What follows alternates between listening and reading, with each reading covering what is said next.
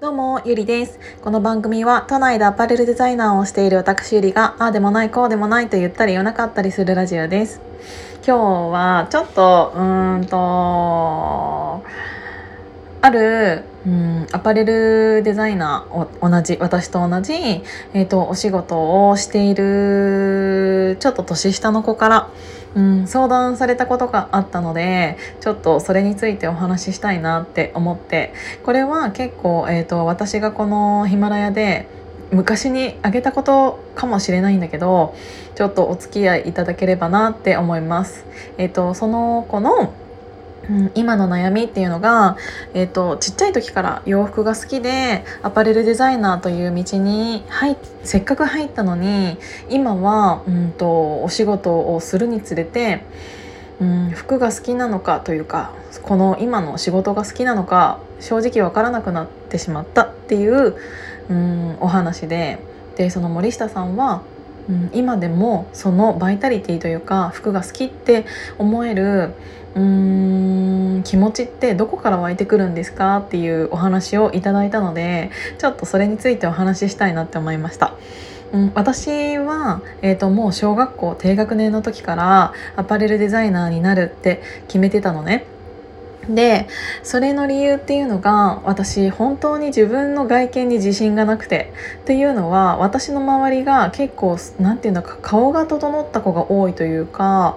うんすごく可愛い子が多くて。で私がそういう子と遊んでいるから余計にその子は「何々ちゃん可愛いね」って褒められるのに横にいる私は褒められないっていうことを本当に小さいながらも自分で感じていて。でで私はその時あ私は、うん、外見が可愛くないんだっていうのをなんか知らないけど思っちゃったんだよね。でそこで何を思ったかって言ったら一番身近な存在である自分の着ているお洋服っていうもので変身したかったんだよね。なんかあの自分が着ているお洋服でうーんその日の自分を違う自分にできるような気がして、えーと、私は、うん、洋服をもう本当にちっちゃい時から自分で選ぶようになって自分が可愛いって思う洋服とかコーディネートをすることによってその日の自分のやる気というか自信につなげていたっていう部分があってだから私はうんもっとここのうんとお洋服がもっとこうだったらいいのになって思うことがすごくあったから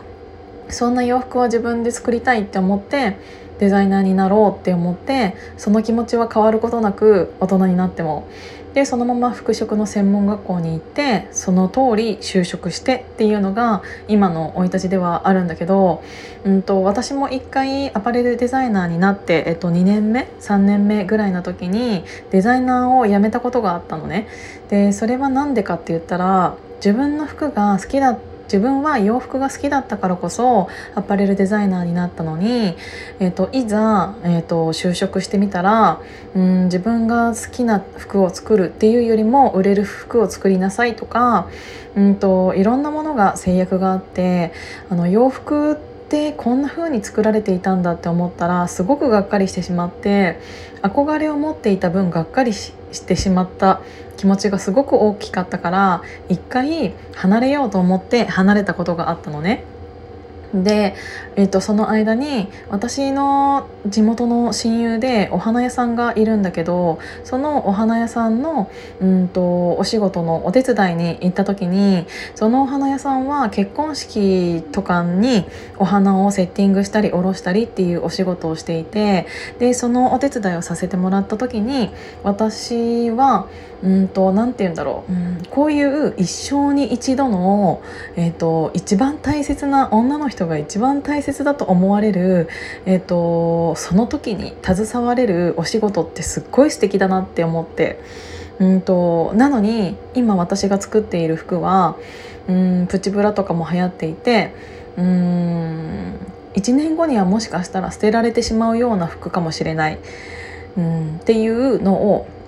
感じていてうんそういうことを感じていた時になんか虚しくなってしまったんだよね。友達はこんなに、うん、素敵な瞬間を作るお手伝いをするお仕事をしているのにもかかわらず私は、うんと、来年にはすぐに捨てられてしまうというか飽きられてしまうようなお洋服を作っているのかもしれないっていうのを思ったのがすごくうん自分の中でコンプレックスに感じてしまって私って何やってるんだろうなって思ったの。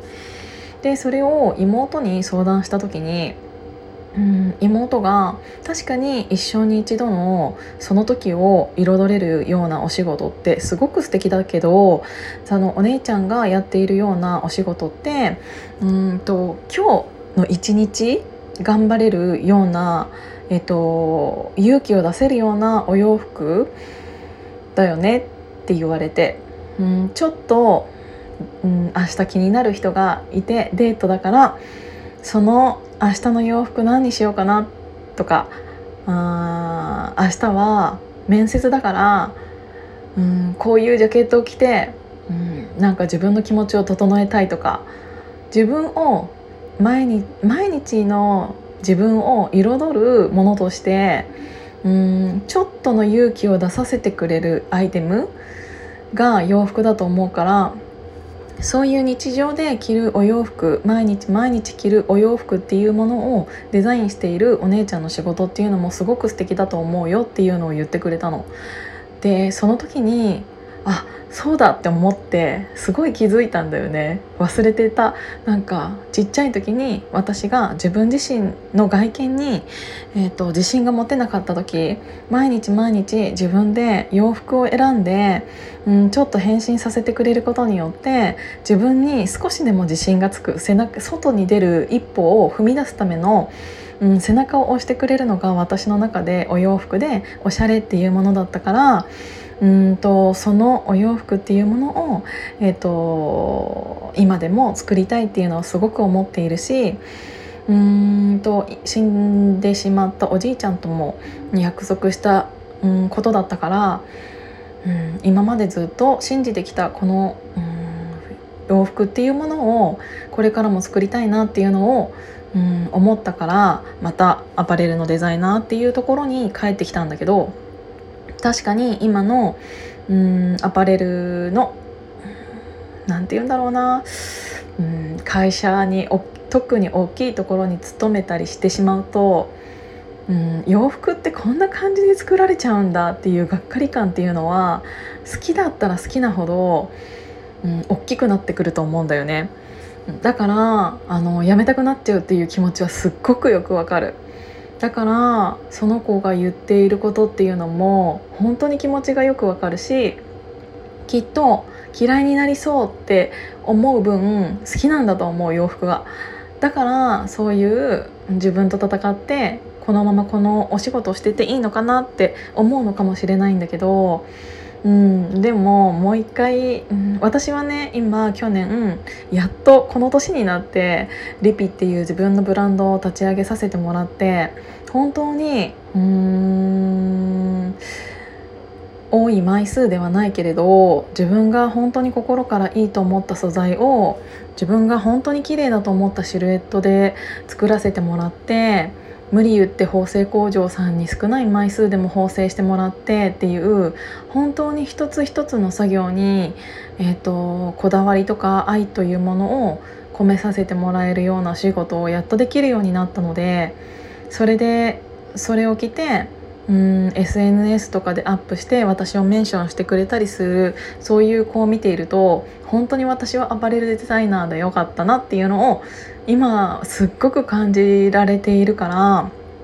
今今はもしかしたら嫌いになりそうかもしれないし一回、うん、ちょっと離れてみるのも確かに手かもしれないけど私は離れたことによって気づいたことっていうのがこういうことだったからもし今その悩んでいる